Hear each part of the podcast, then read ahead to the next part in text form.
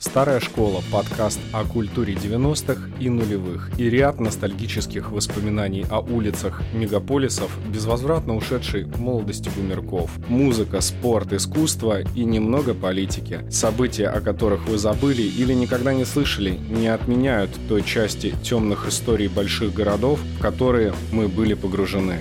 Это была часть нашей жизни. Добрый день, уважаемые дамы и господа. Это 13 эпизод подкаста «Старая школа». Вообще принято цифру 13 считать не очень счастливой, но, с другой стороны, как посмотреть. Поскольку человек я позитивный, то, собственно говоря, ничего негативного не замечаю, и оно меня стороной обходит.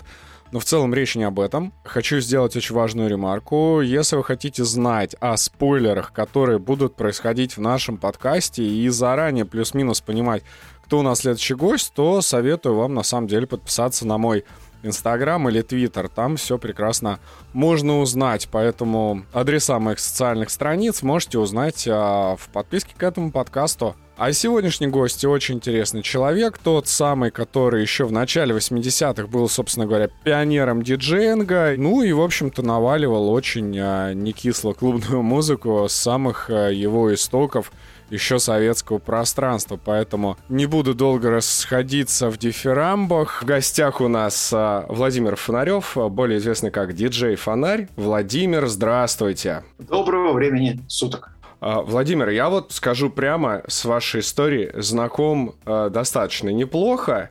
И вот как сейчас происходит диджеем, как стать диджеем, условно, если мой сын завтра скажет мне, пап, я хочу стать диджеем, я плюс-минус понимаю, там, куда мне нужно его отвести, чтобы из него сделали грамотного диджея, что он должен слушать, где там, условно, покупать винил и так далее.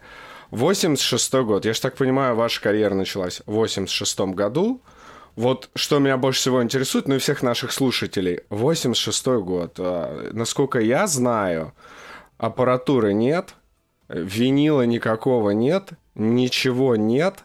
И все, что вообще на самом деле э, происходит, за это еще можно на самом деле и срок получить.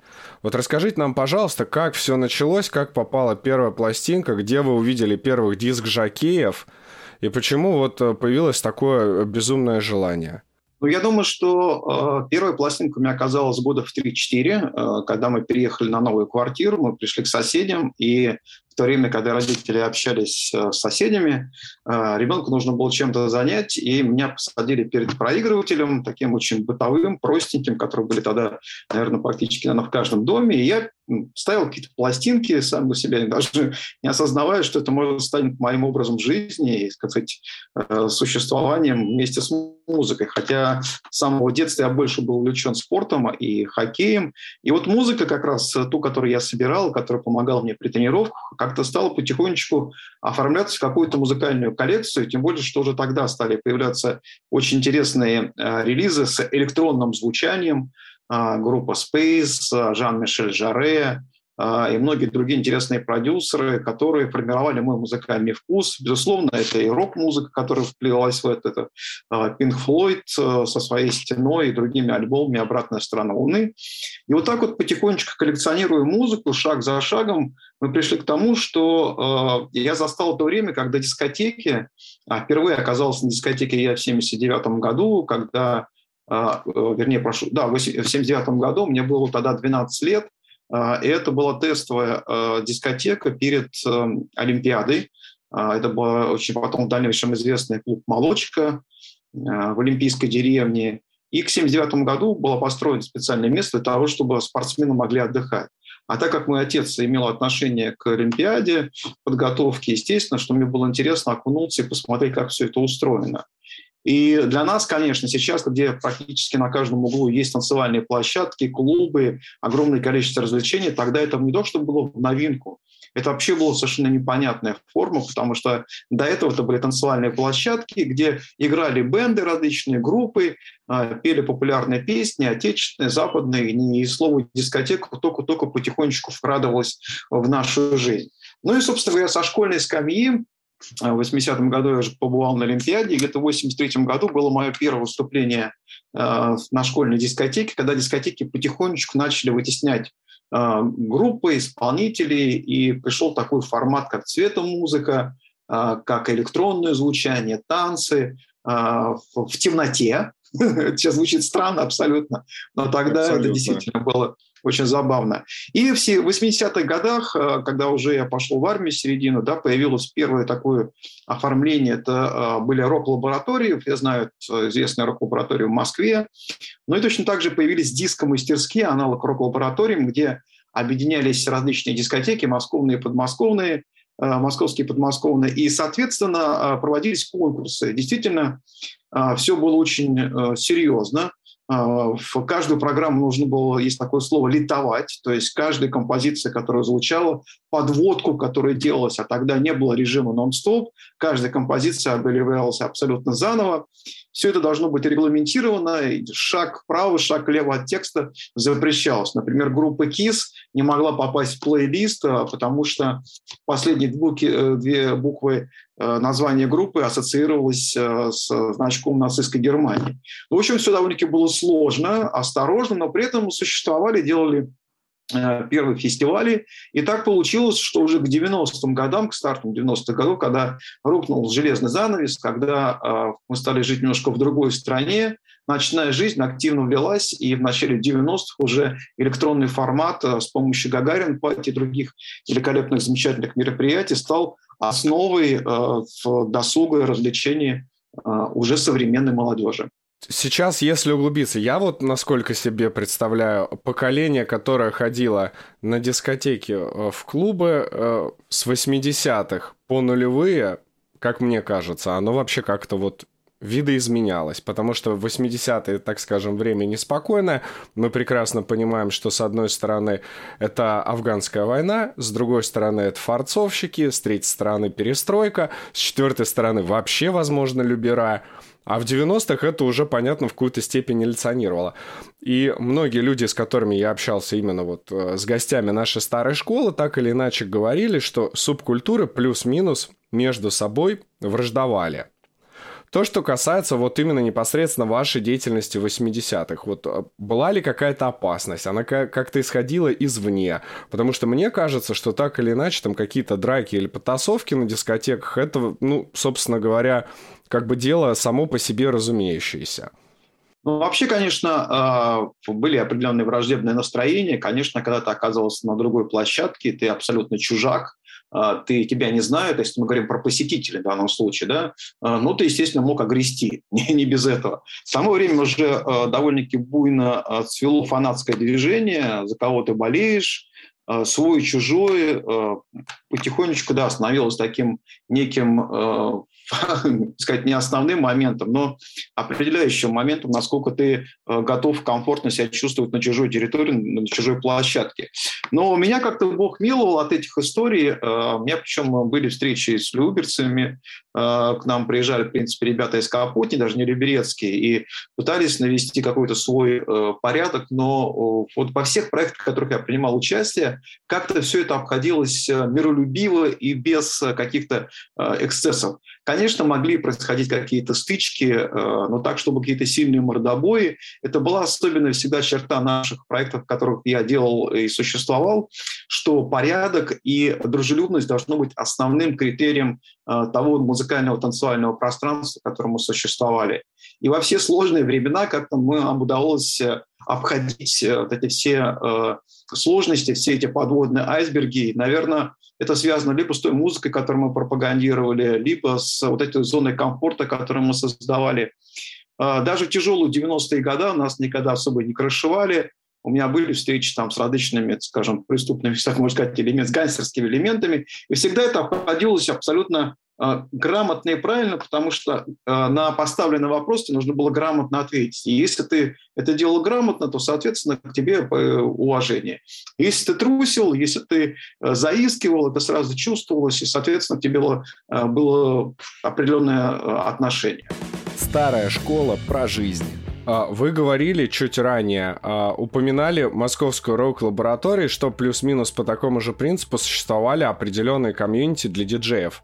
Вот как попасть в рок-лабораторию, я плюс-минус там имею представление, подавали заявки и прочее. Для того, чтобы попасть в комьюнити, вот именно диск Жакеев конца 80-х и начала 90-х.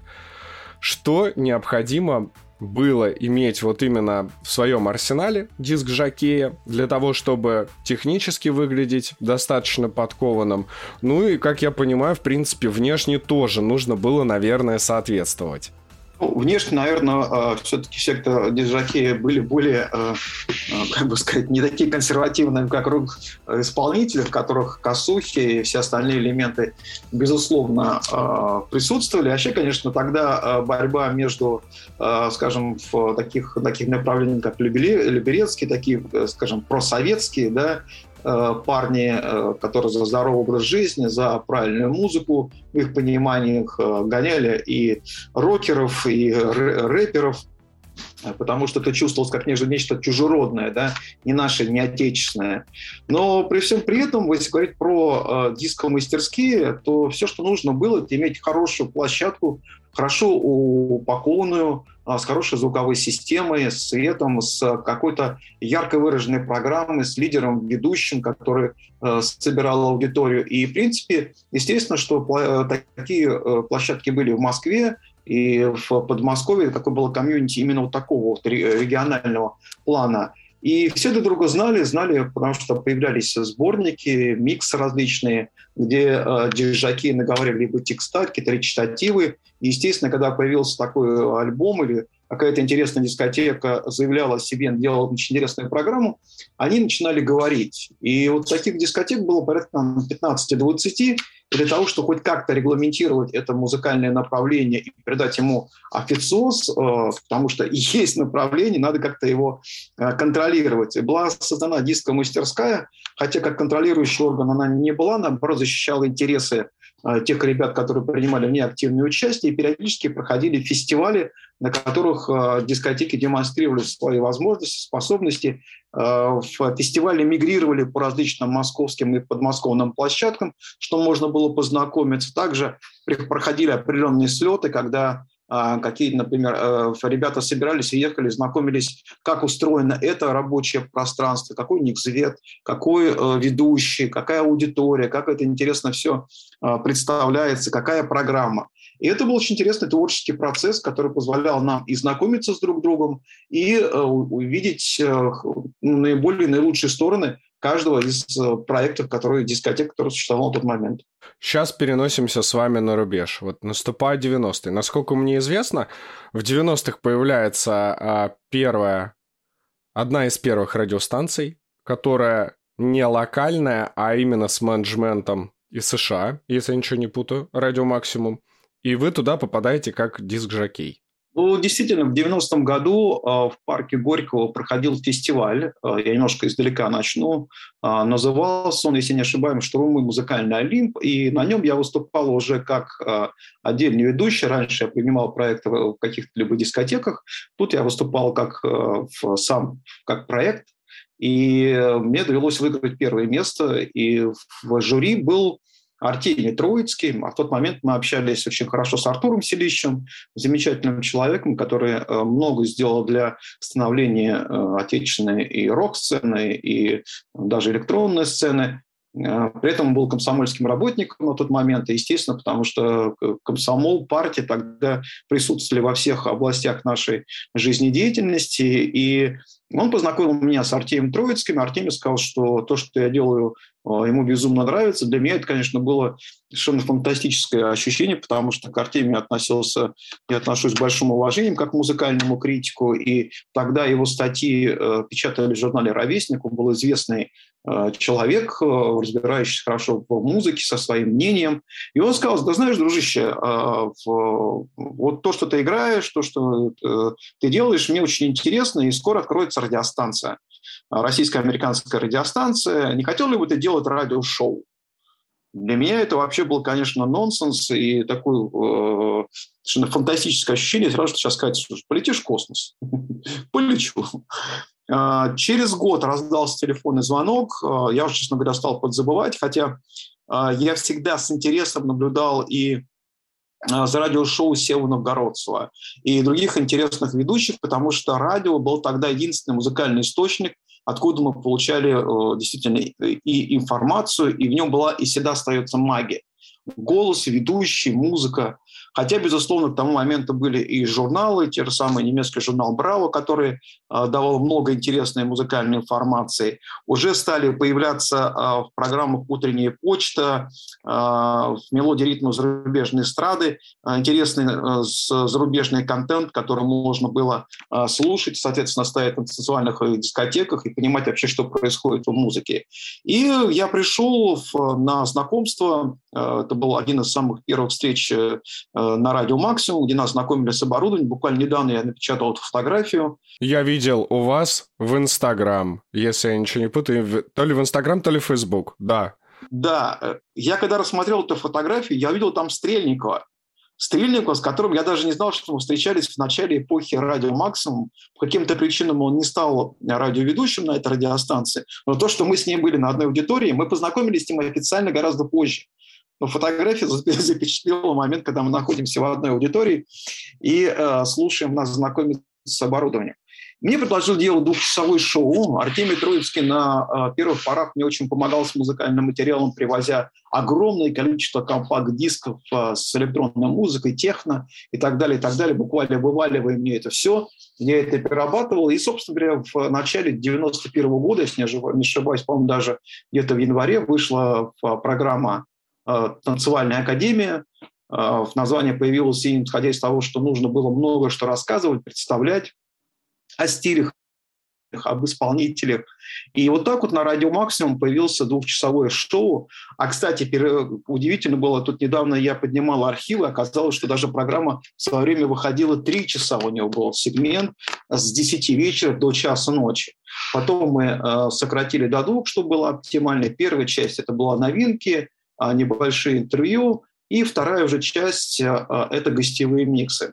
Мне было интересно представлять артистов, и со стороны, конечно, радиостанции был большой карт-банш, потому что это была по-настоящему андеграундная музыка. Давайте вот сейчас немножко углубимся. Андеграундная, вот вы сейчас сможете вспомнить плюс-минус, что звучало именно по исполнителям?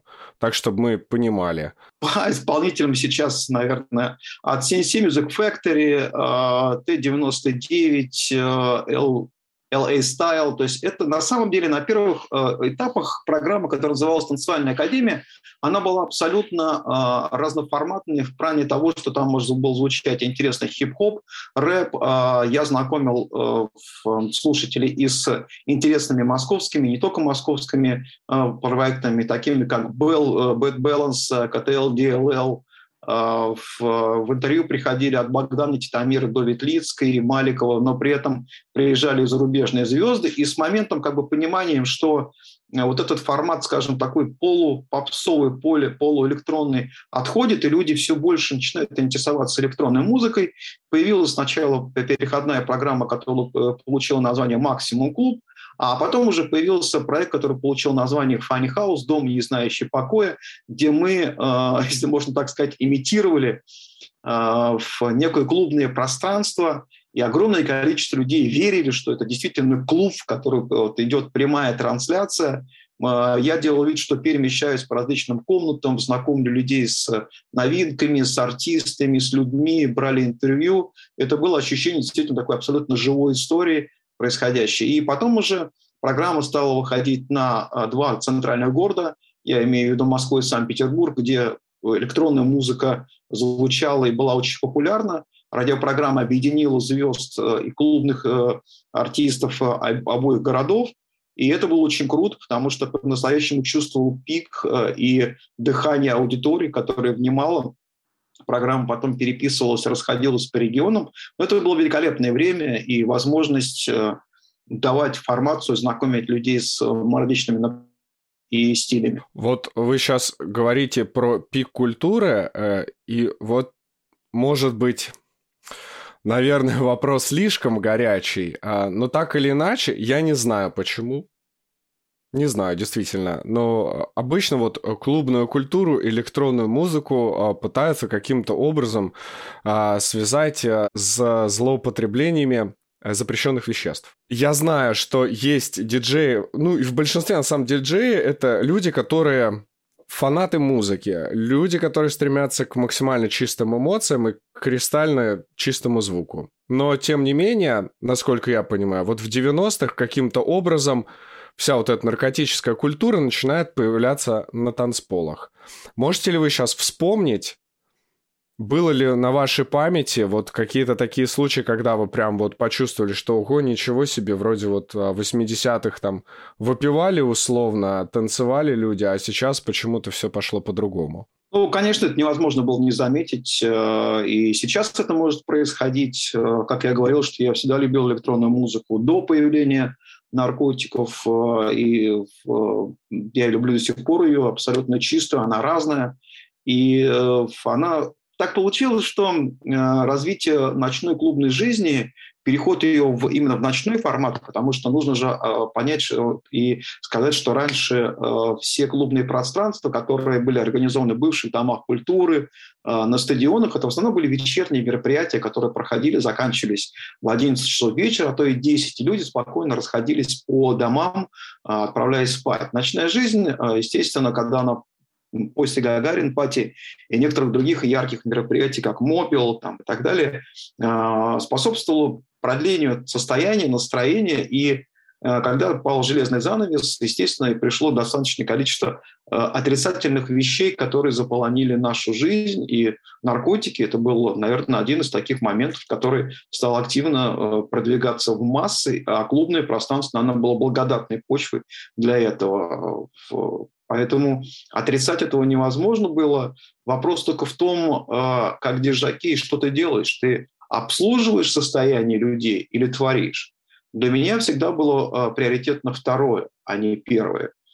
Э, поэтому менялись, менялось время, менялась страна.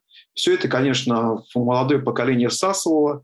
Э, к сожалению, многие люди, которые считали себя сильными и говорили, что да, чепуха, что там один раз и все, они уходили и ушли в небытие, да, потому что э, это действительно очень неприятная штука.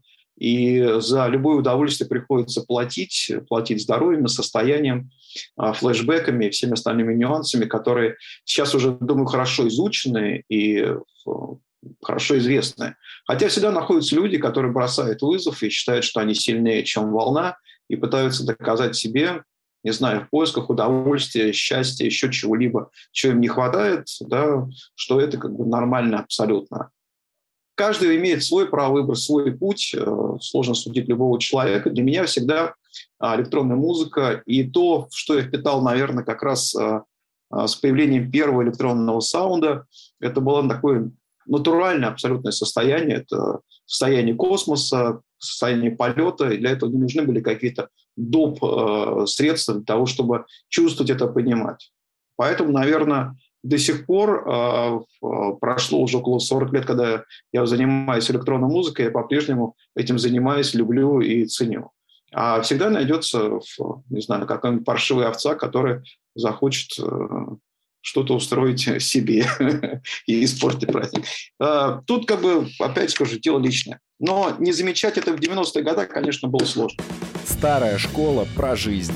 Вы сейчас сказали про состояние космоса, эйфория, а, получение эмоций. И вот сейчас мне хочется больше детализировать ситуацию. Ваше первое мероприятие вообще не в России. Ну, то есть, либо вы поехали в качестве, например, а, слушателя-зрителя на какое-то шоу, где прям был огромный фестиваль электронной музыки, либо а, вы участвовали что, скорее всего, в этом фестивале электронной музыки. И вот мне кажется, это именно тот самый момент, когда, наверное, вы вспомнили 80-е, вот то, с чего начинали, и подумали, а у них совсем все оказывается не так. Ну, вообще, конечно, в начале 90-х годов, когда появилась возможность выезжать за пределы нашей страны, э, э, для меня очень приоритетно было поехать в Великобританию, потому что э, многое, что создавалось британскими музыкантами, было мне близко по духу. Вот это сочетание электроники и рока – как такового, то, что, собственно, является моими основными корнями. Э, поэтому, попав на первые мероприятия, вечеринки, что я обратил прежде всего внимание, это то, что э, есть два очень таких э, приоритетных момента. Первый, мы привыкли, мы, я имею в виду мы, э, россияне, наши, э, скажем, те, кто в постсоветском пространстве, что заплачено развлекайте. Ну, чем вы меня удивите, да? А, ментальность людей, которые приходят на а, танцевальные мероприятия хотя бы то же самое Великобритании, в других странах, это, в принципе, и до сих пор известно, ты становишься участником некого действия, где ты тоже участник этого. Ты создаешь тот же самый праздник. Не развлекайте, а я развлекаюсь вместе с вами. Я э, неоднократно видел, когда э, наши скупые лица э, моих знакомых э, оценивали происходящую ситуацию, да, так немножко так высокомерно, да, к ним подходили иностранцы, что-нибудь случилось, чем-то помочь, э, может быть, там в чем, почему такое грустное лицо. Да? Это первый момент. И второй момент – это внутренней свободы, потому что, естественно, мы из поколения, которое выросло в Советском Союзе, где все было очень э, определено, э, очень все стандартно, да, никаких проявлений каких-то индивидуальных личностей в одежде, там, в, поведении, всего чего-то угодно. Я не могу сказать, что европейский мир, он э, такой фривольный, да, там, или еще что-то. Я был все-таки немножко в другом э, временном отрезке. Это сейчас ситуация тоже изменилась, много что стало иначе. Но внутренняя свобода, ощущение внутреннего пространства, оно, безусловно, э, удивляло, потому что видно было, что каждый человек – это личность, и у него есть вот какой-то некое его именно мир, в котором он живет, существует, и этот мир уважают другие люди.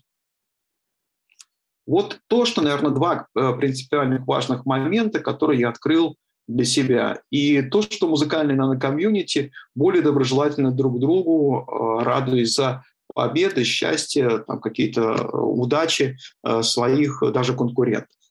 Вот такие моменты. Конечно, с тех пор много чего изменилось, и общество европейское изменилось, мы меняемся. Я смотрю на нынешнее поколение в молодежи, безусловно, они даже более даже, чем раскованные, чем даже порой это нужно. Но, видимо, здесь уже сказываются мои возрастные нюансы и, видение того, что как было, как есть. Когда долго живешь, есть возможность анализировать. Прям не могу с вами не согласиться. Вроде и живу не настолько долго, но вот эти замашки, знаете, уже стали появляться. А вот в наше время а вот у нас не так было, э, стараюсь от себя прогонять, но ничего с этим поделать не могу. А если сравнивать, предположим, ранние 90-е и конец 90-х, мне вот кажется, что они тоже отличались, потому что где-то, наверное, после 98 -го года народ, наверное, ну, по моему ощущению, уже что-то увидел, что-то посмотрел, стали появляться MTV, Муз-ТВ, э, количество радиостанций стало расти, вечеринок стало чуть-чуть побольше, ну и, собственно говоря, народу, наверное, как-то уже стало из чего выбирать, и мы еще не шагаем с вами в нулевые, в нулевых понятно, что все кардинально меняется. По 90-м. Начало и конец 90-х. Как по ощущениям? Ну, а, если говорить о начале 90-х, то, безусловно, а, это было время экспериментов, а, время, когда все было дозволено, и ничего за этого не было. Сейчас представить вечеринку, например, в метро, но это очень сложно само по себе. Или, например, вечеринку в альтерьеристском музее. Или еще интересные какие-то локации, которые можно было э, снять за копейки и провести там очень такой интересный момент. И все было вновь, да, то есть не было такого, не было, все было несколько радиостанций, э, э, не так много было музыкальных направлений. За 90-е годы, конечно, страна пережила огромный бум э, фестивалей, э, популярности электронной музыки. То есть найти, например, э, в регионах клуб, который играет поп-танцевальную музыку, но это считалось таким мовитоном. То есть все играли электронику. Чуть жестче, чуть мягче. Да? И за 90-е годы вот этот пик, который дефицит, наверное, такого эмоционального состояния, который копился долгое время в Советском Союзе, он, конечно, вырвался как пар из, не знаю, из котла, но с другой стороны, и все последствия, связанные с наркотическим состоянием, кризис конца 90-х годов, который, безусловно, сказался и, э, и на людях, и на клубной жизни, он немножко остудил пыл. Если мы даже вспомним появление станции 106,8, которая также появилась э, во второй половине 90-х годов, когда Москва гуляла 7 на 24, тоже в определенный момент люди устали от электроники, плюс, опять же говорю, кризис, немножко остудил э, какой-то момент. И, э, с одной стороны, электронная музыка очень сильно была популяризирована, она звучала везде, С другой стороны, у людей появилось, стало появляться все больше развлечений, а, потому что страна эволюционировала где-то, где-то наоборот. Мы пережили сложные времена бандитских 90-х годов, которые тоже отложили свой отпечаток. И к нулевым уже подходили немножко в странном состоянии ожидания миллениума и что будет дальше. Вот такого, то есть взгляда больше даже не в прошлое, а, а что же нас дальше ждет. Поэтому, безусловно, за это 10 лет, которые промчались как локомотив, очень много что произошло, и это был как мощный калейдоскоп а, эмоций, которые менялись от положительного к отрицательному и в одну и другую сторону. Нулевые я больше помню по своей студенческой жизни, и где-то в середине нулевых я как раз там, будучи студентом, попадаю в какую-никакую клубную жизнь. И по моей памяти а, среди нас студентов в начале в моде а, психоделик транс, все начинают массово ходить на эти мероприятия. Это все как-то очень ярко, с флуоресцентными полотнами. Потом на смену приходит драм н бейс. Все начинают ходить на драм н бейс мероприятия, учиться танцевать драм, э, вспоминать про э, драм н бейс 90-х, опять-таки из Великобритании. Потом приходит тех, и вот это все как бы оно сменяется, ну, по сути, время мейнстримовое. Если говорить о стилях, 90-е годы. Вот я вас слушаю, понимаю, что на самом деле как такового стиля конкретного, который бы охарактеризовал 90-е, его по сути нет, потому что железный занавес рухнул, людям все интересно, условно people хавают все, все здорово. Вы человек, который находились внутри. Вот могли бы какие-то временные промежутки обозначить какими-то характерными стилями именно электронной музыки? Ну, наверное, очень сложно, потому что если в начале 90-х годов направлений стиля было не так много, впрочем, и артистов, и клубных площадок в основном, если Москва, это в основном были, опять же, стадионы, дискотека а, в Райсли СС в Олимпийском, дискотека Джамп в Лужниках, а, ну, в какие-то клубы там Орликина, и разные были такие э, социальные составляющие, которые, да, то к середине 90-х годов появилось огромное количество различных клубов. От, э, если мы берем в Москву, это может быть Титаник, тот же Aerodance, тот же LSDance, и так далее, так далее, так далее. То есть э, Москва клубная пора, как в свое время пел э, Титомир, но при этом Санкт-Петербург – это всегда какие-то интересные вечеринки, а клубов там было не так много. Это та же самая «Мама», э, то же самое «Тоннель», где всегда была очень андеграундная музыка. Но если рассматривать через призму музыкальных стилей, то, наверное, к концу 90-х годов и переходу к нулевым начали уже такие форматы появляться, как э, там отчасти там, какой-то элемент luxury, э, начали работать над тем, что аудитория должна быть э, хорошо одета, что люди должны выглядеть именно так, а не так, фейс-контроль, дресс-код, появились более дорогие, скажем, там форматы музыки, то есть хаус-музыка, но где, может быть, не было входных билетов, но был именно вход через внешний вид. При этом существовали андеграундные площадки. Вот опять ты говорил о том, что популярность набирал там Psytrance, транс, да, с э, всех его проявлений drum and bass. С другой стороны, э, были там те же самые progressive музыка и то же самое транс начал набирать свой классический вариант. То есть очень появился большой спектр э, музыкальных направлений. Люди тогда, может быть, не очень были избирательно просто ходили по принципу нравится, не нравится или кто куда идет, но вариаций было гораздо больше. Да, и, естественно, а, очень активно работали региональные площадки, привозили диджакеев. Оправившись после первого кризиса конца 90-х годов, началась такая новая эпоха. Появлялись такие стили, как спид-гараж, там еще какие-то направления. Но к тому времени я уже сам для себя сформировал, сформировал какое-то э, музыкальное э, направление, которое было близко мне и дорого.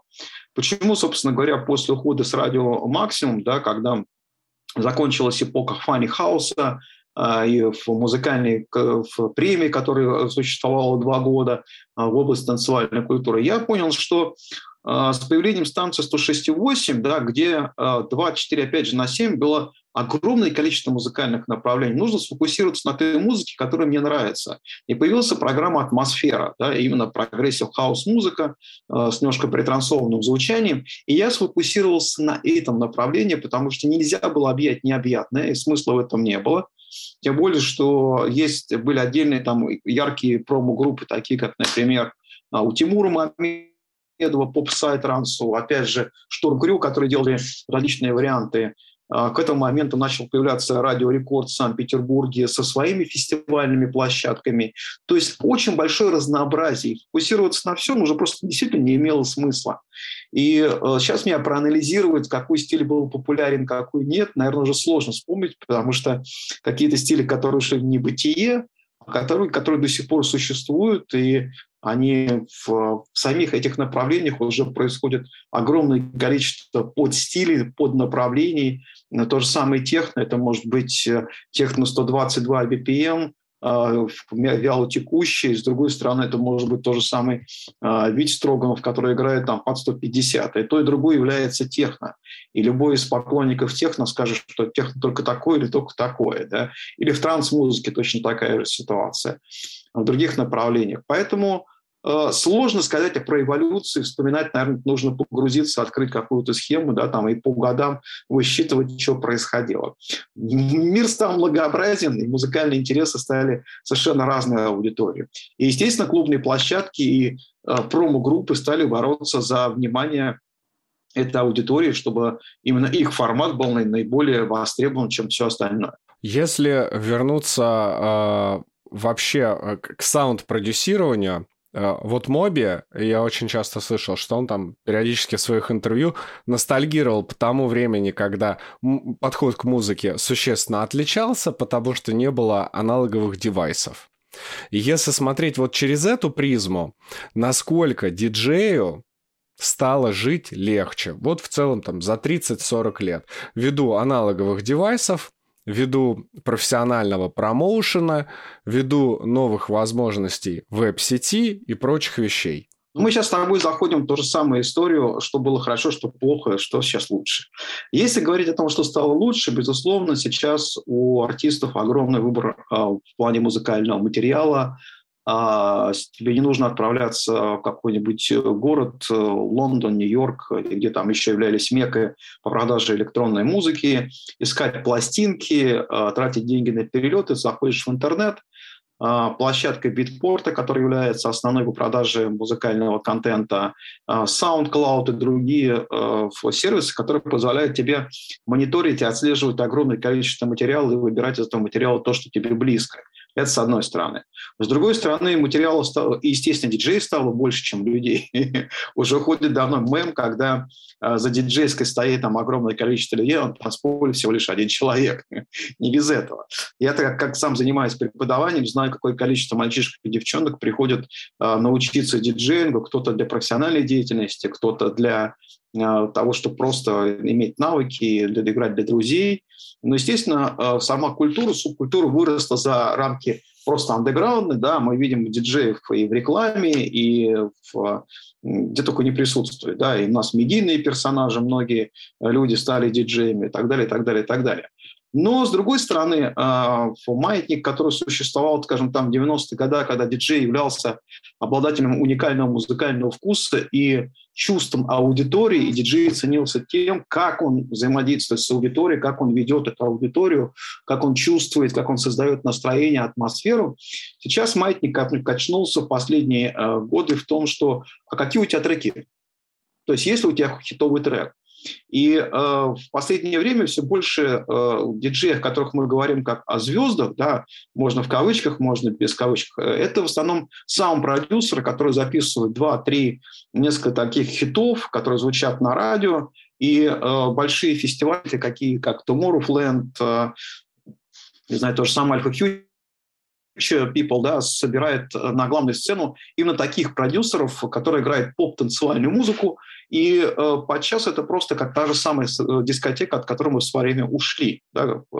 И это вот минус, который стал э, существовать, что отношение к профессии диджея немножко изменился, если не сказать кардинально. То есть ценность того, как артист играет, как он держит аудиторию, ушел на второй план. Это вот такой нюанс, который существует.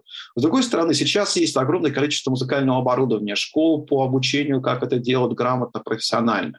Безусловно, есть очень жестокая конкуренция и жесткая конкуренция среди артистов, но с другой стороны это хорошо, потому что с одной стороны есть свежая кровь, с другой стороны есть определенные стандарты, которым все равно остаются стандартами того, как нужно воспроизводить музыку в клубные пространства, фестивали, все это существует на очень высоком уровне, с хорошей постановочной частью, и э, это все есть. То, о чем говорит Моби, наверное, связано с тем, что это, во-первых, было, а, первозданно, это было вот э, создавалось сейчас, и то, что сейчас используется, это только улучшенная версия там Rave 1.0, Rave 15, там, версия 39, да, грубо говоря.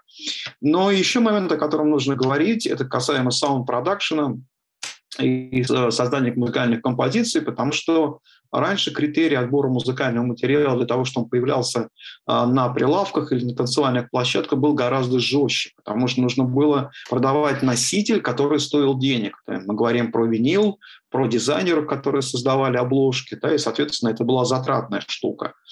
И раньше композиция, перед тем, как быть издана на пластинке, она проходила тестирование, а, люди слушали, как она звучит на танцполе, только после этого принималось решение, а, что нужно изменить в этой композиции, то есть она доводилась до максимально качественного результата.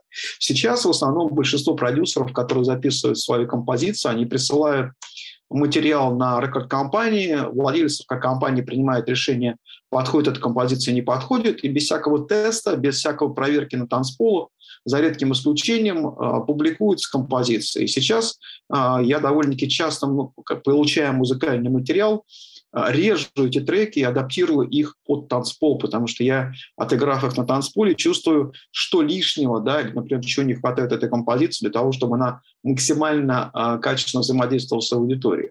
Поэтому есть свои плюсы, есть свои минусы, но и, безусловно, сейчас стать известным артистом гораздо проще в плане того, что можно э, купить, даже так можно сказать, на рынке э, какие-то композиции, э, назвать их своим именем, а, имея возможности грамотного маркетинга, продвижения, а, получить э, хороший хайп вокруг имени, и это уже совершенно другая история, не связана с творческим моментом. То есть сейчас огромное количество мне кажется, а, артистов, которые абсолютно фейковые в плане профессионализма, но зато известны для широкой аудитории. Есть свои особенности в нынешнем времени. И в заключение нашей с вами беседа. Что бы вы хотели пожелать, наверное, как представитель и пионер старой школы, вот будущему поколению? Ну, наверное, прежде всего, если мы говорим о профессиональных э, деятельности, то любить музыку, а не себя в музыке. Это самое главное приоритетное, потому что э, очень многие люди используют э, именно это направление как э, самореализация своего эго да, прежде всего. А, мы являемся в поколении, скажем, первого диджеинга, изначальные диджаки, некими проводниками между э, музыкой да, и аудиторией. Да. Мы научились грамотно а, это упаковывать и интересно представлять музыкальный контент, уметь говорить с аудиторией. И вот хотелось бы, чтобы на сцену не просто выходили яркие, одетые в персонале. Сейчас э, во многом шоу-бизнес э, пришел и в электронную танцевальную музыку. А чтобы все-таки в выступлениях был смысл, была идея, была концепция, и каждый разговор с аудиторией это был разговор не просто Э, чтобы к танцевальной музыке относились как э, два притопа, два прихлопа, а действительно, чтобы это у каждого был свой Pink у каждого был свой Крафтверк, и э, каждый мог понимать суть электронной музыки, потому что, конечно, она очень глубокая, интересная, многогранная, но она имеет свою философию, имеет свою идею и свои определенные каноны. Вот учиться этим канонам, уметь взаимодействовать с аудиторией, создавать действительно э, неповторимые диджейские сеты. Ну а, а тем людям, которые приходят на танцевальную площадку, просто э, научиться отделять, где э, подделка, а где оригинал. Всегда есть в жизни мастера и есть ремесленники. Так что любить музыку. Самое главное, музыка помогает нам жить, она как воздух, она всегда присутствует в нашей жизни. Чем лучше музыка, тем лучше наша жизнь. Золотые слова. Вот э, вас на самом деле послушал и э, скажу вам прямо, э, определенные фразы для себя вынес, наверное, как очень-очень важное. Это действительно так. И хочу вас поблагодарить за то, что вы посетили подкаст «Старая школа». Благодарю вас за музыку, которую вы транслировали и создавали в течение 40 лет. Благодарю вас за то детство, которое так или иначе каким-то образом там было с вами связано, лично у меня. Ну и в целом за уделенное время. Спасибо вам огромное, Владимир. Да, спасибо за приглашение. Приятно было познакомиться. До новых встреч. Да, благодарю. До новых встреч. Старая школа – подкаст о культуре 90-х и нулевых и ряд ностальгических воспоминаний о улицах мегаполисов, безвозвратно ушедшей молодости бумерков. Музыка, спорт, искусство и немного политики. События, о которых вы забыли или никогда не слышали, не отменяют той части темных историй больших городов, в которые мы были погружены. Это была часть нашей жизни.